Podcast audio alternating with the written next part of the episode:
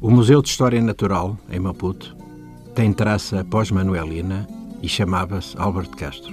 Fica no bar da Polana e está vivo. E guarda segredos e preciosidades. Dos répteis aos mamíferos, são cerca de 5 mil peças. A sua reabilitação, que foi polémica, teve o apoio do governo holandês e aconteceu in extremis quando era diretor Augusto Cabral, o incansável guardador daquele rebanho de pedra e de fauna e flora arte também. Sob tutela da Universidade de Eduardo Mondlane, o edifício apresenta hoje descaracterizações desnecessárias, intencionais ou não, sobretudo na fachada e no muro de ruído que a oportunidade de financiamento e a urgência impôs, desde que esse património edificado enriqueceu a cidade, no já longínquo ano de 1922. A taxidermia segue os padrões da época em que foi criado transpondo para o espaço museológico a encenação do habitat das espécies da fauna selvagem.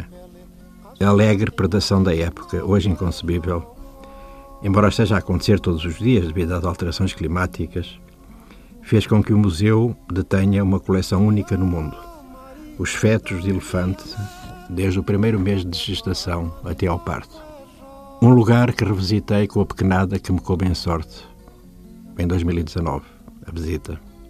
Hoje, alberga uma secção que corresponde aos padrões da recolha e apresentação dos mais diversos artefactos da cultura material e simbólica, tentando abranger a rica diversidade das comunidades geográficas e linguísticas de Moçambique. Um registro que se aplaude, embora devedor de uma questionável ideia etnográfica, tal como ela se desenvolveu na Europa. Mas desde já confesso que não tenho competência para propor outras alterações. Olvidado do imenso labor que o museu atesta Há um nome que urge resgatar, o do pintor, designer, naturalista, pioneiro e tudo, Alfredo da Conceição.